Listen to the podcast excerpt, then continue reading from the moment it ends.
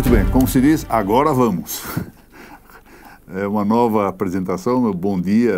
Houve um problema aqui da internet, não é culpa da casa, é culpa do sistema socializado brasileiro de internet que leva esses resultados. É, minha saudação a todos, novamente minha saudação ao reitor Dona Registral, meu querido amigo Dr. Zé Renato Nalini. Minha saudação ao Dr. Francisco Raimundo, presidente da Arisp, a todos aqueles que também além dos que aqui estão presentes, nos assistem pela via eletrônica a este nosso programa de atividades acadêmicas, Registro sobre Registros, número 84. E iniciamos hoje o tratamento do princípio da legitimação registral, que me parece um, algo interessante a versar, não é muito tratado no, na doutrina brasileira, infelizmente. Ao final da nossa exposição, vamos sortear, como sempre, alguns exemplares para aqueles que estão inscritos na base de dados da EAD, a inscrição é gratuita, e que tenham assistido a pelo menos cinco aulas das aqui é, apresentadas. Inicialmente, as primeiras impressões sobre a Lei 13465, 2017, obra dos doutores Vicente Abreu Amadei, Alberto Gentil de Almeida Pedroso e Ralfo Valdo de Barros Monteiro Filho. E o primeiro tomo do registro de imóveis, princípios da nossa série Registro sobre Registros. Para os que compartilharem, como de hábito, a nossa exposição publicamente pelo Facebook durante a sua exibição, vamos sortear esses três livros que aqui se encontram. O segundo tomo do Registro sobre Registros, esta obra Crime e Castigo, Reflexões Politicamente Incorretas, que foi relançada em São Paulo escrita pelo desembargador Vonei Correia Leite de Moraes Júnior e por mim, e o Vadimé com cartório 2018, organizado competentemente pela doutora Laura Contreira Porto, pelo doutor Pedro Henrique Martins Bragato e pelo doutor Rodrigo Pacheco Fernandes. Doutor Rodrigo, cuja presença hoje aqui é motivo de muita honra para mim. Bom, vamos então à nossa exposição. Como eu disse, vamos tratar da legitimação registral. E é inevitável, de início, que nós tenhamos que cuidar de alguns conceitos. E toda vez que tem que cuidar com conceito e recortar aqui e ali, isso se traduz com alguma dificuldade. Eu tentar na, na exposição, com alguns exemplos, frequentemente exemplos escolares, mas assim deve ser, é, encontrar algumas soluções é, que possam esclarecer alguns desses pontos. Muito bom. Resulta da inscrição imobiliária positiva, qual é a positiva? Aquela que se faz, não é? Aqui nós estamos cuidando das inscrições imobiliárias permanentes, não da prenotação. No nosso caso, em direito brasileiro, registro e averbação, ou registro no livro 3, se pensar alargar do livro 2 para o 3, ou ainda a abertura de matrícula.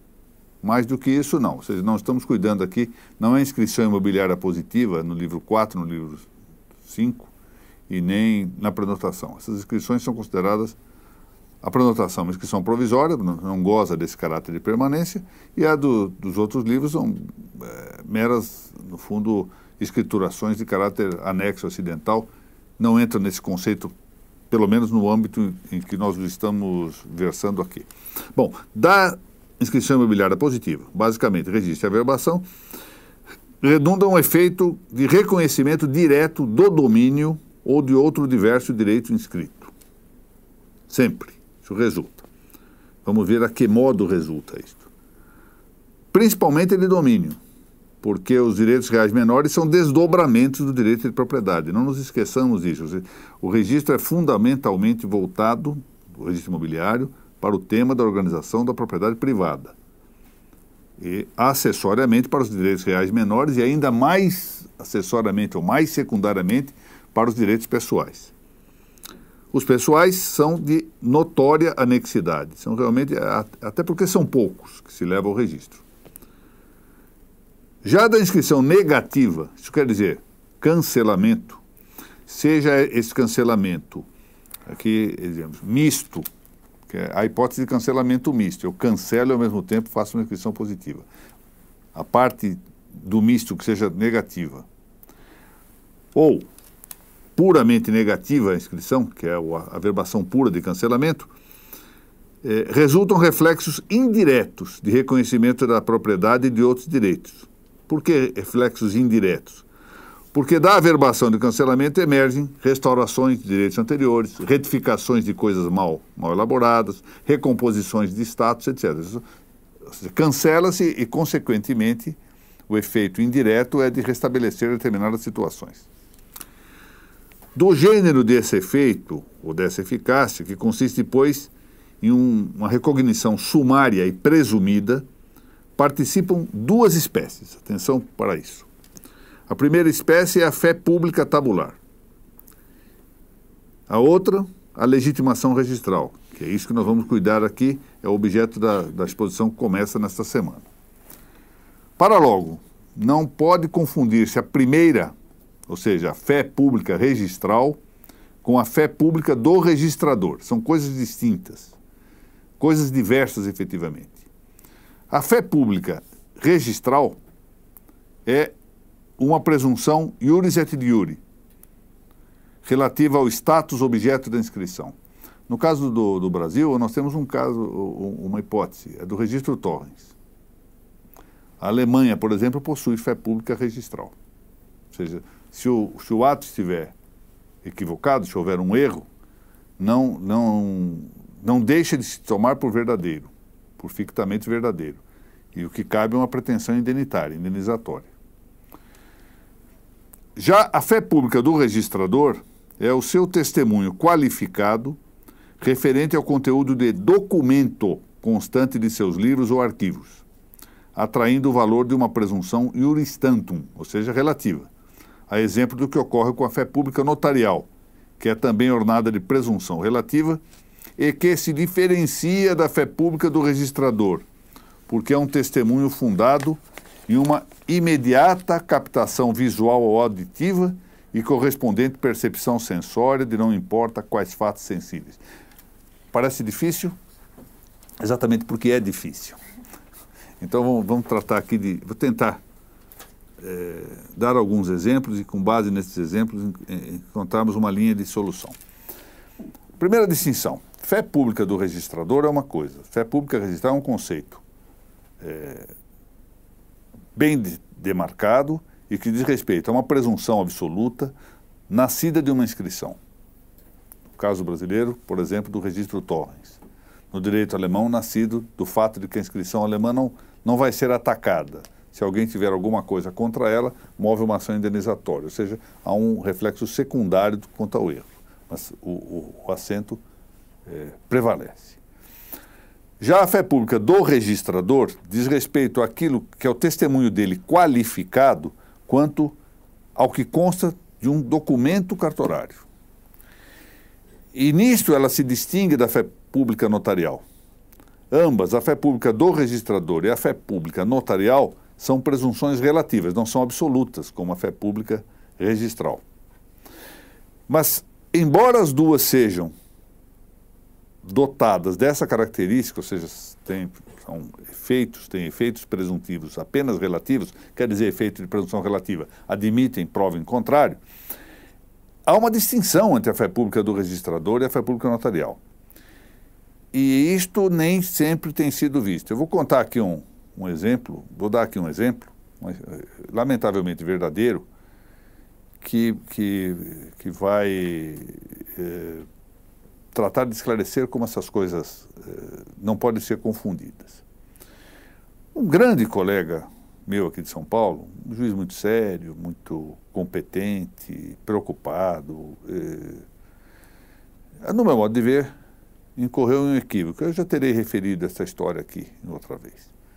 Procurado por um, por um grupo de advogados que queriam que o escrivão do processo certificasse a ausência do juiz no prédio inteiro do fórum, era um prédio muito grande. Esse juiz determinou ao escrivão que expedisse essa, esse certificado com fé pública. Ora, nisso houve uma série de equívocos. Primeiro, porque ele não tinha competência para determinar ao escrivão de um outro, de uma outra vara que desse a certidão. Segundo, o escrivão do feito não poderia dar essa certidão, porque ele não, a fé pública do escrivão é fé sobre documentos, livros, ou no limite sobre atos praticados na, na, na audiência, um ato processual. Ele não tem fé notarial. Ao notário seria possível, em princípio, seria viável, mas não seria pertinente porque ele não pode estar ao mesmo tempo num prédio para dizer que em nenhuma sala se encontra a pessoa. Ora, o mais grave é essa confusão entre a fé notarial e a fé do escrivão do judicial, que são coisas distintas. Porque a fé de conhecimento o, o escrivão tem na audiência. Ele não tem de um modo geral. Voltando então à distinção entre a fé do registrador e a fé notarial. O registrador pode dar, com fé pública, o testemunho dele, que é qualificado a respeito do que está nos livros do cartório, ou nos processos, ou nos documentos arquivados em cartório da fé pública da matrícula, o doutor Valdeciris pede lá uma certidão dizendo que o registro tal desiste ou aquilo, do livro de prenotação, por exemplo, perfeitamente possível. Mas ele não pode dar uma fé de um ato que esteja ocorrendo que ele tenha percepção visual ou auditiva desse ato. O testemunho qualificado tem que estar demarcado, porque imagine o seguinte, doutor Renato Nalini, nós juízes não temos fé pública. A fé pública é tão importante que ela tem que estar demarcada. A falta de demarcação da fé pública seria um inferno. Precisa ser um testemunho efetivamente bem qualificado e bem demarcado. Então, a fé notarial consiste, diversamente da fé do registrador, em que o notário, tudo aquilo que ele, propter officium, ou seja, no exercício do seu ofício, capta pelos órgãos externos, órgãos sensórios externos, da visão ou da audição, e necessariamente da visão sempre. Ou seja, ele não pode sequer dar, dar fé pública do que ele só ouviu. Ele tem que pelo menos ter visto. Ele não pode dar fé pública de uma conversa telefônica, porque então ele não viu. Ele pode dizer, eu ouvi, mas tendo visto. Ou seja, sempre com ao menos a visão, mas podendo o objeto próprio ser o da audição, dar fé pública disso, do que capta pelos órgãos sensórios e depois percebe ou percepciona pelos quatro sentidos, nem sempre todos, mas por, por alguns ou todos dos quatro sentidos internos. Bom, isso é diferente da fé pública do registrador. E agora alguns poderão entender a razão pela qual eu tenho criticado, em parte, o processo extrajudicial de usucapião. Porque pode haver necessidade de diligências pelo registrador e de audiência de testemunha, e o registrador não tem fé pública para dizer que conhece a testemunha. E há uma série de outros problemas que envolvem a, a, a própria ata notarial e a limitação desta ata notarial, exatamente pela confusão que se dá em relação à, à fé, à fé pública. E o doutor Renato Nalini me há de, de perdoar que eu faço uma referência aqui, que longe de ser uma crítica à, à posição dele, uma divergência respeitosa, porque eu não concordei com uma solução que ele deu no tempo da corregedoria, e eu digo isso de modo muito reverente. Não merecer a ele esta reverência, eu nem faria o comentário. Quando se determinou, a, sob o escudo de uma de economicidade e celeridade, que se reconhecesse no balcão do registro de imóveis a assinatura para fins de averbação. Esse ato é de fé notarial. O registrador não tem fé, fé, fé pública notarial. Ele só poderia dar fé do documento produzido e não do documento em fase de elaboração. Claro que essas distinções, em favor do doutor Renato Alina, é preciso dizer que a Corregedoria de São Paulo é um, um, um imenso complexo, com dezenas de juízes assessores. Esses juízes, como todos nós, e eu me coloco em primeiro lugar deles, são sujeitos a falhas, sujeitos a erros. E, terão induzido o doutor a, a ditar essa providência, que não me pareceu, com todo respeito, uh, ela é prática, não há dúvida. Só que acho que, que causa esta confusão entre, entre duas fés que não são a mesma coisa. E para ver como o problema pode agravar-se, eu peço desculpas aí por estar é, um pouco de diáspora nesse argumento, mas é interessante. Está. É, há uma série de agravos ingressando hoje na sessão de. por esses dias na sessão de direito público, envolvendo um caso assemelhado. A, o juiz da, da Fazenda Pública manda fazer uma, uma penhora online pelo sistema Bacen-Jude. O escrivão certifica e dá fé que a pesquisa resultou negativa. que não havia imóvel no nome do, do executado. Certifique de oferta, foi isto. A Fazenda Pública diz, eu quero que ele junte todos os documentos para, para provar isto. Alguns juízes têm deferido. E algumas sessões do tribunal, na minha mesa está instalado um, um, uma divergência que vai. Eu já fiz um voto no sentido de que o juiz está certo de indeferir, ou é fé pública, ou a fé pública não precisa ser provado o que eu fiz, ou então não é fé pública coisa nenhuma. Se eu preciso provar a prova legal, então essa prova legal não é prova legal. E vai a debate na minha Câmara porque o, o relator de um processo de que eu sou segundo juiz eh, não concorda com essa posição e vamos discutir. Isso põe à mostra como a fé pública vem diminuindo de valor. E nós temos que, que ver se queremos prosseguir um sistema de fé pública ou se nada mais terá valor de. em princípio, não é? Bom. Não é só isso. Eu tenho observado, em alguns casos, os próprios notários têm, é, ora com excesso, ora por, por restrição, é, fugido um pouco aos contornos da fé pública. Nós vimos outro dia aqui, depois, notários que, com muito boa vontade, eu quero deixar bem ressalvada a intenção dessa gente que, que quer realmente fazer coisas adequadas, mas acho que é preciso compreender a demarcação que acha que é possível dar certidão com fé pública de uma imagem captada por meio de drone. Ele já não tem imediatidade. O que eu posso é aquilo que eu capto diretamente, não o que eu capto por um meio. E, a, e outros que não querem dar certidão, querem fazer ata notarial de coisas que estão na internet, alegando que depois não tem como provar a sua, a sua afirmação. Mas escuta, não precisa provar nada. Quem tem que provar que está errado o, o testemunho qualificado é quem impugne. De um lado é um excesso e de outro uma falha. E nós, eu penso que o melhor aqui é voltar a uma certa linha ortodoxa de consideração, ou seja, de progresso efetivamente nessas ideias, com demarcação.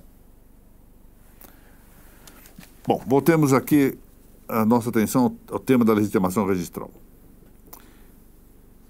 Ela se pode definir, a legitimação registral ou tabular, como presunção de domínio no nosso caso, por ser imobiliária, presunção de domínio ou de outro direito emanada da inscrição predial.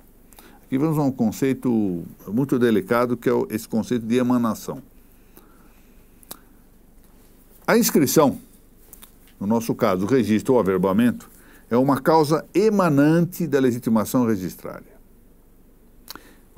Aqui eu estou distinguindo entre causa emanante e causa eficiente.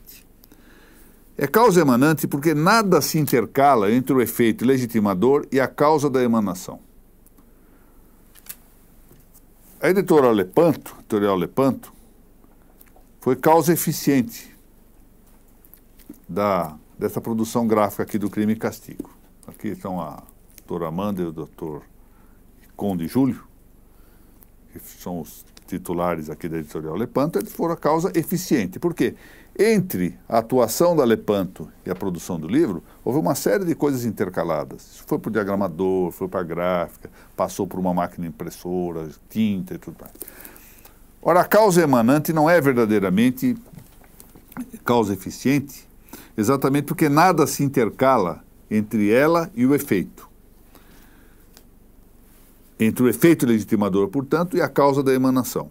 Com rigor terminológico, pois, a inscrição não produz o efeito legitimador. Nós costumamos dizer que, ah, uma vez feita a inscrição, está produzido o efeito legitimador. Não, não está produzido, porque não é causa eficiente o senso, mas isto sim, com só existir a inscrição, dela emana, por si só, por inferência jurídica imediata. O que quer dizer inferência jurídica imediata? É uma inferência jurídica sem médio palavra imediata quer dizer isso, sem médio. A eficácia legitimadora. Assim, basta a existência do registro ou averbação para que o efeito emanado se reconheça, sem necessidade de ato intermédio de recognição. O que, ao revés, haverá de exigir-se, e é essa a razão pela qual eu estou tratando da causa emanante, em outra espécie de legitimação dominial, a que provém da posse. No caso da posse, nós não temos uma causa emanante, nós temos uma causa eficiente.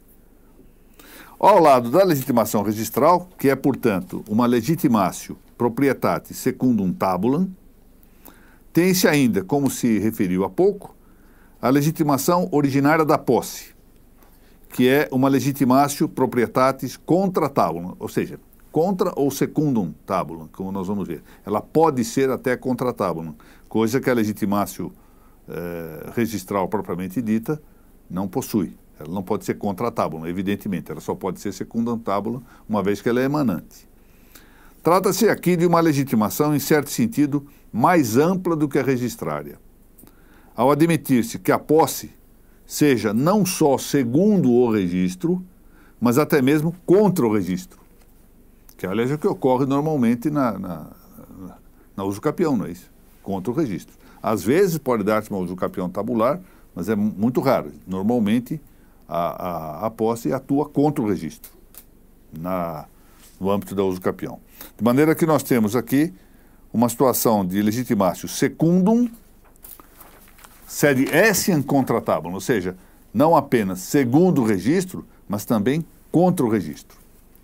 No outro sentido, todavia, a legitimácio proprietatis derivada da posse sempre exige não somente a especificação de a posse ser ut dominus, ou seja, posse como se fosse de dono, seja com o escopo, com o fim, com a intenção ad dominium ou ad uso capione, ou seja, eu quero uma posse para adquirir ou uma posse para ser dono, senão que também um ato formal de recognição, ou seja, não basta só a posse para que o domínio se possa reconhecer legitimado.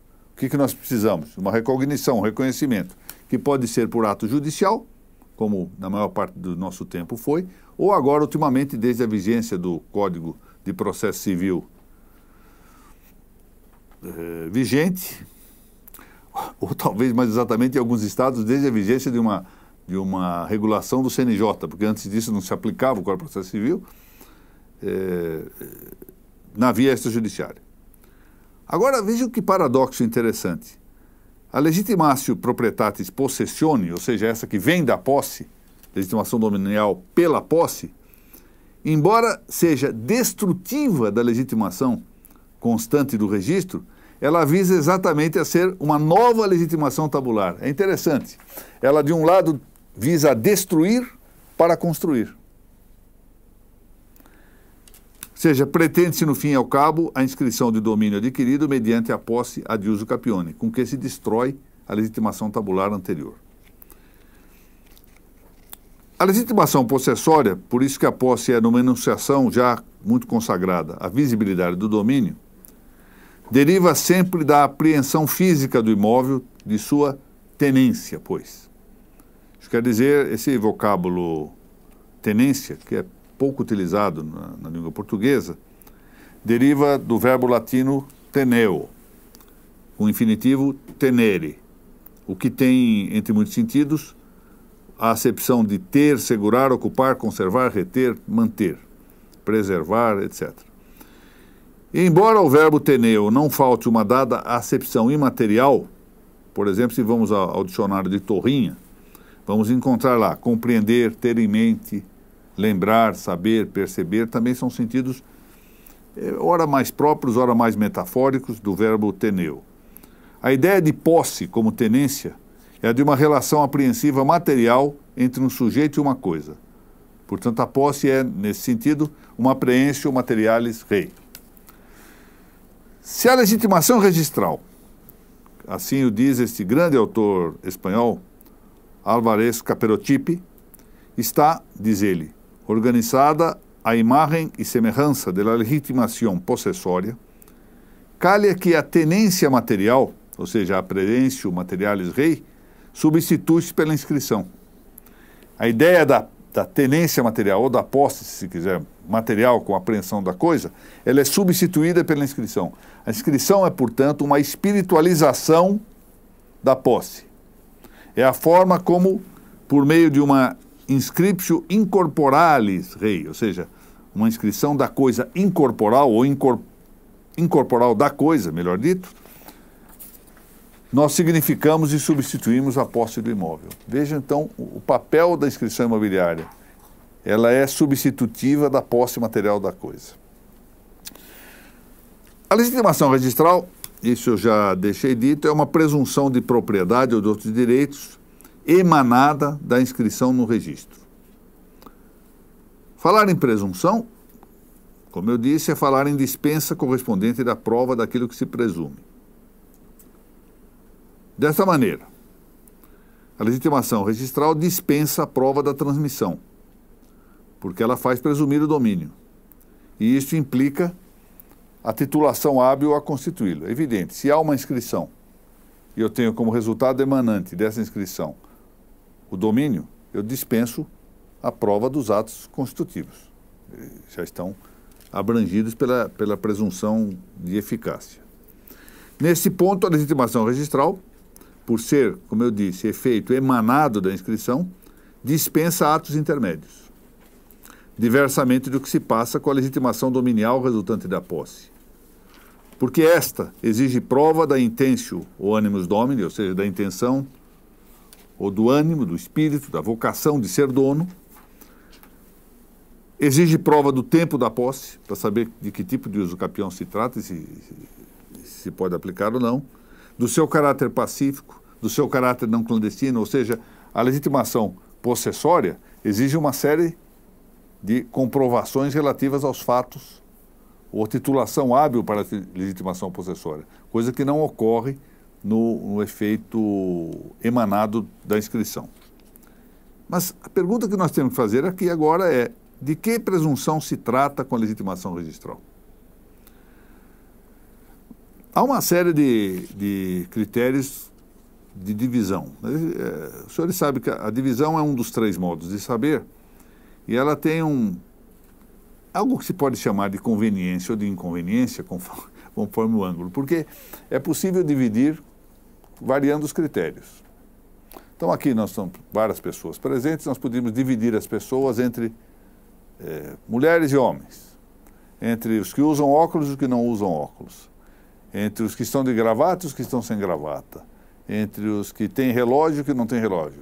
Começa o nome com vogal, ou seja, uh, pode-se dizer que os critérios sejam praticamente infinitos, eu divido como bem entender. E há uma forma de, de conhecimento.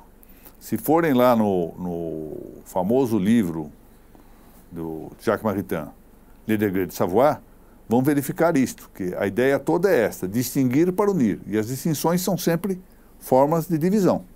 Eu divido e volto. É aquele célebre exemplo que eu já utilizei aqui, eu só vou repetir em homenagem ao Dr. Nalini.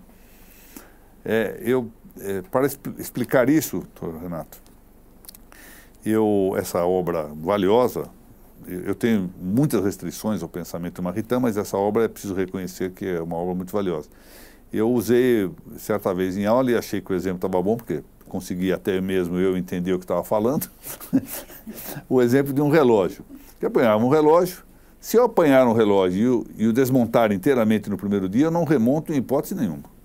Mas se eu no primeiro dia tirar o, o, o mostrador e devolver, no dia seguinte tirar o mostrador e o ponteiro das horas e devolver, no outro dia, mostrador, o ponteiro das horas e o ponteiro dos minutos, é bem provável que eu consiga, depois de tantas distinções, voltar à unidade.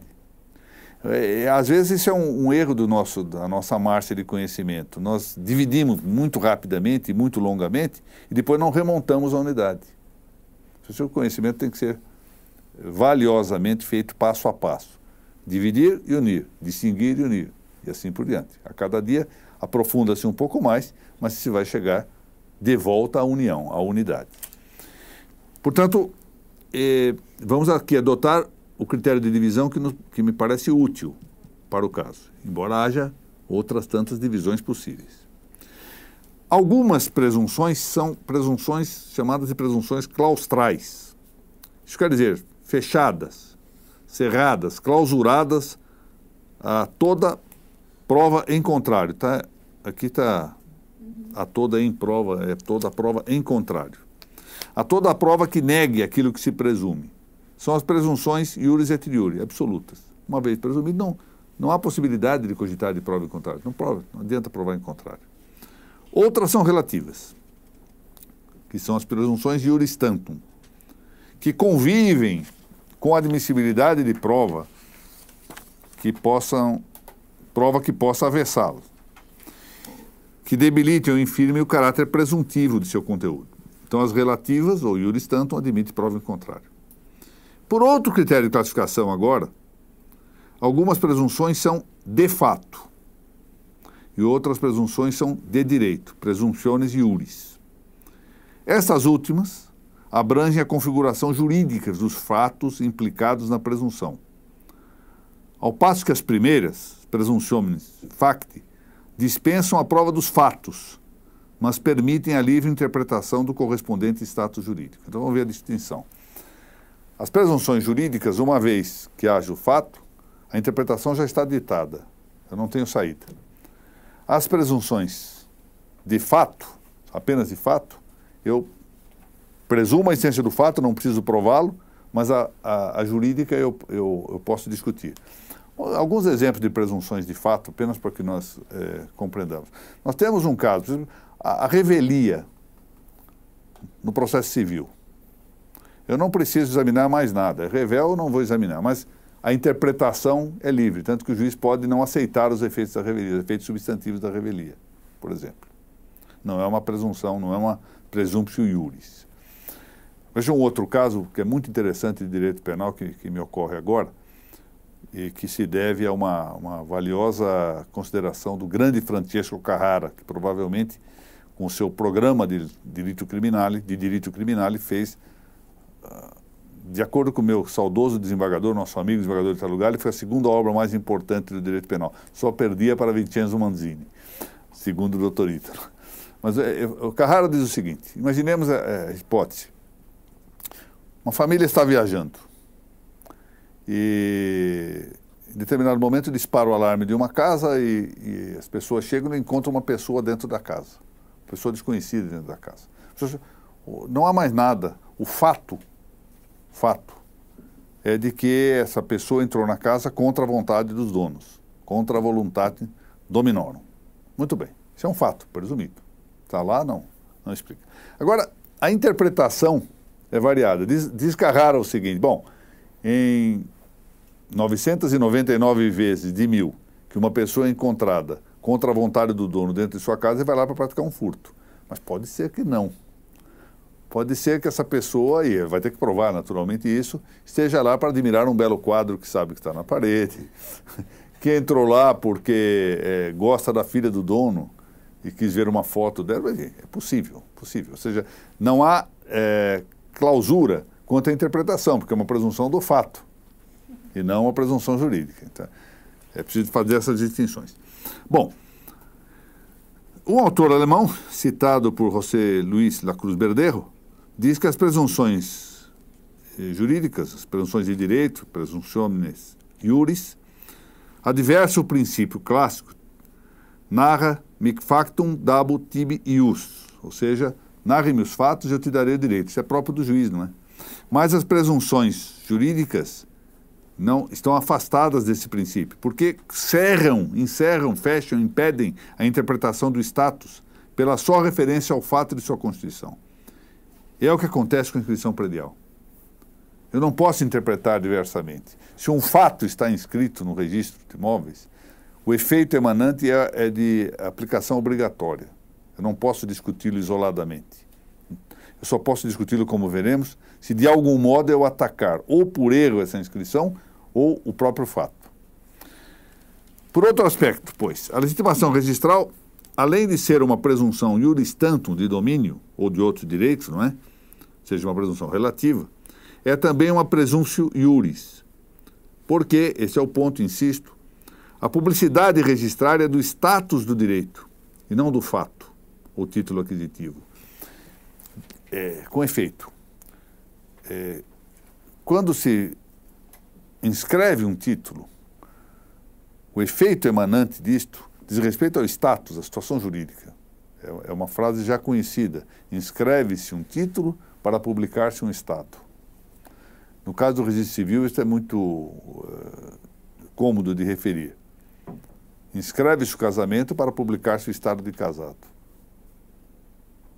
No registro de imóveis, eu inscrevo uma compra e venda para publicar o status de dono. Então, na verdade, é, o que se está publicando é um status. embora a inscrição diga respeito a um título, do qual vai emanar, de cuja inscrição vai emanar o status. A inscrição predial refere, pois, à constituição do Estado jurídico e, mercê de sua eficácia de presunção de direito, interdita a tarefa de submeter o fato constitutivo ou causa à norma, não há necessidade, porque isso já se cumpre pela mesma inscrição.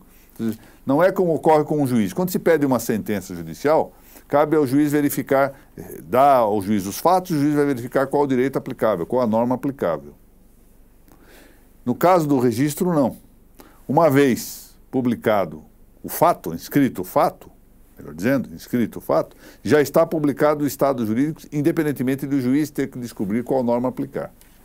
Assim, a inscrição imobiliária, porque tem efeito de presunção relativa, afastando embora a necessidade de prova da titulação constitutiva, pode ser, atenção, alvejada, entretanto, tanto por um ataque indireto, quando eu ataco o título, ou seja, a escritura é falsa, a procuração que se apresentou para fazer essa escritura é falsa, etc., quanto pelo ataque direto, por uma hostilidade direta, por exemplo, um erro registral bem como pelo fato superveniente de uma usucapião, em que então vai prevalecer a legitimatio proprietatis contra tabum. Mas, porque a inscrição desfruta também da eficácia de uma presunção de direito, ela só pode ser controvertida quanto ao status publicado na medida em que isso se faz em virtude do caráter relativo da presunção. Isso quer dizer, o status não pode submeter-se a uma controvérsia autônoma. Ou seja, eu não posso discutir sem atacar o título ou erro registral, só sobre o Estado, só sobre se é proprietário ou não. Porque isso não está entregue a, a, a nenhuma é, possibilidade de, de discussão autônoma. Em resumo, sem prova de vício na titulação ou no registro, ou ainda sem provar-se a uso capião, não pode discutir-se o, o status publicado no registro. Isso é uma garantia imensa. Há, entretanto, uma divisão a fazer-se agora. A presunção iuris tantum e a legitimação registral em vigor na maior parte do direito brasileiro. Praticamente pode dizer que o direito brasileiro é um sistema de legitimação registral. Disto só se afasta o registro torre. A legitimação registral, ou a presunção iuris tantum, melhor dito, pode ser graduada. Sempre admitirá prova em contrário à presunção iuris tantum. Mas, num caso, ela produz efeito a prova em contrário produz efeito imediatamente e no outro produz efeito só mediatamente. E no caso brasileiro é isso que ocorre. Ela apresenta uma graduação por força do que se encontra no artigo 252 da Lei de Registros Públicos, que diz o seguinte: o registro, enquanto não cancelado, produz todos os efeitos legais, ainda que por outra maneira se prove que o título está desfeito, anulado, extinto ou rescindido. Vamos ver o caso aqui. O conde adquire um imóvel, está lá no registro, lá determinado, conde proprietário da fazenda tal, etc, etc, etc. Muito bom. Aí alguém vai e move uma ação dizendo que a escritura com, com que ele adquiriu o imóvel continha um erro. O notário não assinou o traslado, alguma coisa assim. Essa ação prossegue e vai chegar no Supremo Tribunal Federal. O Supremo Tribunal Federal diz não, Realmente, Conde, me desculpe, mas o seu registro padece de nulidade porque o, o título estava incorreto.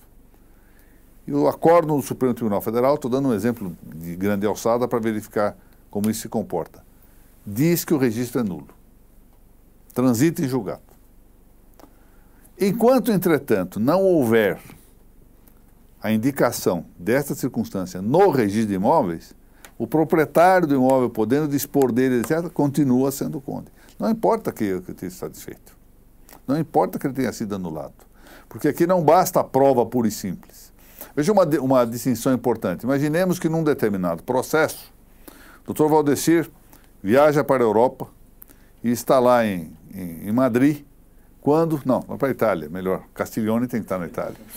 Está lá em Milão ou, ou, ou em Pádua e nesse dia, um oficial de justiça, por engano, dá a notícia de que ele foi citado aqui é, em seu cartório.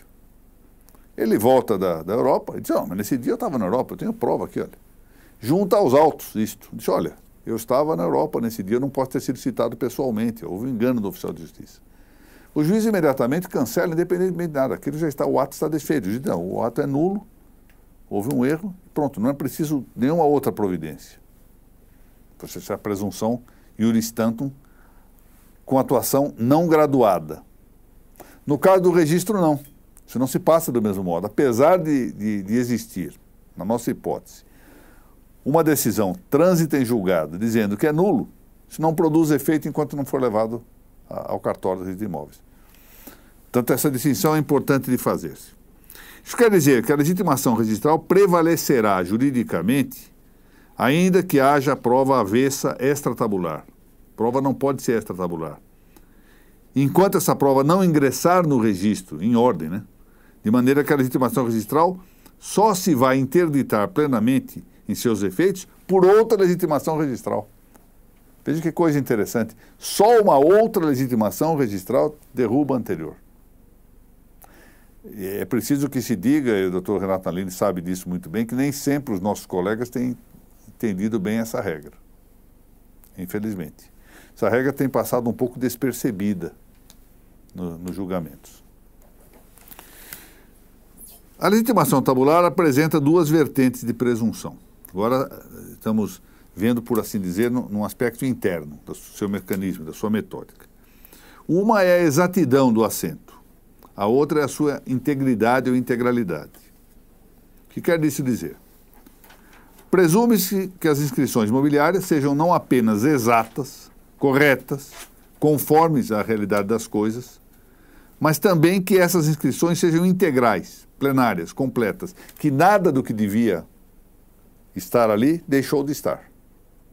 Ou seja, não só ela não mente positivamente, mas também não omite negativamente o que deveria estar ali. Essa é a presunção. Presume-se, pois, exata a inscrição, ou seja, que ela não contém erros positivos. E presume-se integral, ou seja, que ela não é deficiente por erros negativos, por omissões do que nela haveria de conter-se. Em síntese, a inscrição não é só, ou é não só, presumidamente verdadeira, que corresponde à realidade das coisas. Esse é o conceito exato de verdade, né? Adequação entre a coisa e a mente, o entendimento. Mas presumidamente ela nada omite do que deveria referir. A exatidão e a integralidade das inscrições possuem. Se não fosse assim, veja que situação curiosa.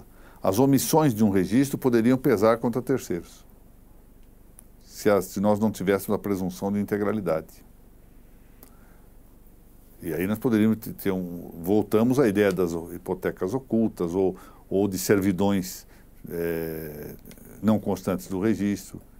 E isso operaria efeitos contra terceiros. É por isso que a inscrição deve também presumir-se íntegra ou integral. A exatidão e a integralidade das inscrições possuem especialmente um referencial transcendente de maneira que se almeja especialmente sua correspondência com uma realidade exterior. É isto, ou o registro não serviria para muita coisa, se, se, ele fosse só é, uma presunção imanente. Tá? Mas isso não é de todo raro, a exatidão e a integralidade podem padecer de um conflito imanente, que se solve por meio de retificações prontamente averbáveis, meros lapsos de escrita. Pode haver um conflito imanente nela própria. E sempre que o erro e sua correção forem ambos evidentes, é preciso que as duas coisas sejam evidentes, ou seja, tanto o erro quanto como corrigi-lo. Às vezes eu sei que está errado. Por exemplo, tem uma indicação, vamos um exemplo assim, é, corriqueiro. Ao escrever o número de RG, eu coloco RG, em vez de colocar o número, o, ah, tá, o número aqui, eu marco agora com X e depois vou, vou corrigir. É evidente o erro, deixou de colocar, mas pode não ser evidente a correção se eu não tiver o número na mão. Então é, é, preciso distinguir essas hipóteses. Sempre, pois, que o erro e sua correção sejam ambos evidentes, com evidência pode ser, não é, é, ela não pode ser uma evidência só para uma pessoa, uma evidência mais ou menos objetiva, mais estendida. É, podem ser retificados, vamos, vamos colocar no, no singular, ou então no, erros, por favor, sempre que os erros podem ser retificados por ato oficial do registrador. Quer dizer, independente de rogação ou de intervenção judiciária. Isso antigamente era, doutor Renato Nalini se há de lembrar no nosso tempo na, na vara, era muito comum a chamada averbação do erro evidente. Fazia assim, averbação é que se ofício. Era comum escrever, averbação é que se ofício, número tal. Corrige-se de ofício o erro evidente. Então era muito frequente isso, era muito comum. É, isso constava de uma norma, do parágrafo 1 do artigo 213. A retificação será feita mediante despacho judicial, salvo no caso de erro evidente, o qual o oficial desidor corrigirá com a devida cautela. Era frequente isso. Essa regra foi revogada com a nova redação ditada pela Lei 10.931-2004. Não me pareceu muito sábia essa revogação. Imaginemos que vai, se, se não puder fazer isto, o que vai ser de coisa infernal. Seja, faltou um dígito, um algarismo no número do RG, vai depender de retificação judicial. Evidente que me parece que está implícito que possa haver ainda isso. Estou dizendo isso. Digo com todas as letras aqui, não parece que se deva afastar a possibilidade dessa retificação próprio ofício. Ao menos por força do costume. Por quê? Porque o costume é uma fonte do direito, do direito administrativo inclusive. Então, acho que é perfeitamente possível considerar que os registradores ainda possam, com a devida cautela, como estava na, na regra enunciada anteriormente, corrigir erros evidentes, desde que a solução também seja evidente. E com isso nós terminamos essa primeira parte aqui desta aula que, que eu acho que feriu temas interessantes, no meu modo de ver. E, embora com algumas novidades conceituais aqui sobre, sobre as quais nós devemos ainda é, prestar um tantinho de atenção. Tivemos hoje 78 compartilhamentos, tá mais ou menos dentro da nossa, da nossa expectativa, e já procedemos aos sorteios. Primeiramente, os dois livros para o EAD. Primeiras impressões sobre a Lei 13.465 de 2017, doutora Amanda Oliveira. Quase foi a doutora Amanda Gil. e o segundo livro, de Imóveis Princípios, primeiro tomo, para o doutor Luiz Fernando Silva Pinheiro. Cumprimento a ambos pelo, por esse sorteio. E os três livros, a ordem era esta, aqui, se eu bem me lembro. Registro de imóveis, princípios da série Registro sobre Registro, para o Dr. Rodrigues Nina. Por que só dois? Tem uma, pede para sortear mais um terceiro do Vadimé. O livro Crime e Castigo, Reflexões Politicamente Incorretas, do relançamento, com, com adições, foram adicionados dois artigos meus a esta edição. Para a doutora Selene Batista. E vamos agora aguardar aqui o sorteio do Vadimecum. Aliás, a, quero agradecer de público a manifestação da doutora Margarete Maia, lá de Fortaleza, que acusou o recebimento do Vadimecum, porque o nosso correio é magnífico, com todo respeito, uma empresa mono, monopolítica que consegue ir, ir à falência, né, praticamente. e, e, ela me agradeceu porque, enfim, acabou recebendo. O senhor sabe, doutor Renato Nalini, que no mês de outubro foram expedidos da, da Europa dois livrinhos para mim que eu comprei. E eu, semana passada, os a semana retrasada, os recebi. Ou seja, rapidamente, de, é, Correio Brasileiro é uma maravilha. E, é, e a bandeira, que eu, eu, mandei fazer uma bandeira lá em, em Lisboa, bandeira carlista, e não deu para ficar pronto antes de eu sair de Lisboa, eu pedi que me mandasse. Manda, mandaram no dia 4 de janeiro. Eu recebi na semana passada. Então foi uma maravilha. em troca, eu pedi, como eu tinha urgência em um livro para a Vida Europa, pedi que viesse por um outro sistema de correio e chegou em 24 horas. Demonstrar que o nosso, nosso correio realmente sistema. Custa um pouco mais caro, é verdade, mas o sistema socialista não funciona, o correio socialista não funciona. Bom, Vadimecum é sorteado para a doutora Laís Toledo, a quem cumprimento também por esse valioso livro aqui, pesado, organizado pela doutora Laura, doutor Pedro e doutor Rodrigo. Eu quero agradecer mais uma vez a audiência que nos, nos foi dispensada aqui, pelo público de casa, pelos aqui presentes, a quem saúdo no nome do Dr. Renato Nalini e agradecer ao Dr. Francisco Raimundo também, presidente da Arisp, a, o patrocínio que dá a essas nossas atividades acadêmicas. Doutora Laura, dizer o que? Ah, tá bem. Haverá efetivamente um lançamento do, do Registro sobre Registro, tomo segundo, e do Vadimecum, com uma palestra que eu pretendo né, proferir e, que me parece muito atual, embora muito delicada e muito complexa. Naturalmente, a palestra será um tanto superficial, que não poderia deixar de ser, sobre uh, breves considerações, parece que é esse o tema, breves considerações sobre a atual desconstrução das notas e dos registros públicos. Então, o tema é delicado, é polêmico, evidentemente, controverso. E eu pretendo ver se, se eu fiz. Também agora, na sexta-feira, vou proferir uma palestra sobre é, desjudicialização. Eu, por minha conta, acrescento desjudiciarização e atividades extrajudiciais. E à tarde, na comarca de Santos, uma palestra sobre gênero, identidade e atividades extrajudiciais. Alguma coisa assim o título. Na outra semana vamos a atender a um convite muito honroso da Defensoria Pública do Piauí e lá vou falar sobre o subregistro. E ainda nesta quinta-feira, agora, falarei no, na Academia Notarial Brasileira, dando continuidade à análise da normativa mínima preparada para o notariado, a convite desta academia, isso vai pelo Facebook também, mas com um acréscimo que nesta semana vamos começar um, uma experiência de atender a perguntas que possam ser apresentadas para o, os participantes da academia se torna um pouco mais vivo o programa. Bom, muito obrigado a todos e, se Deus permitir, nos vemos na semana que vem.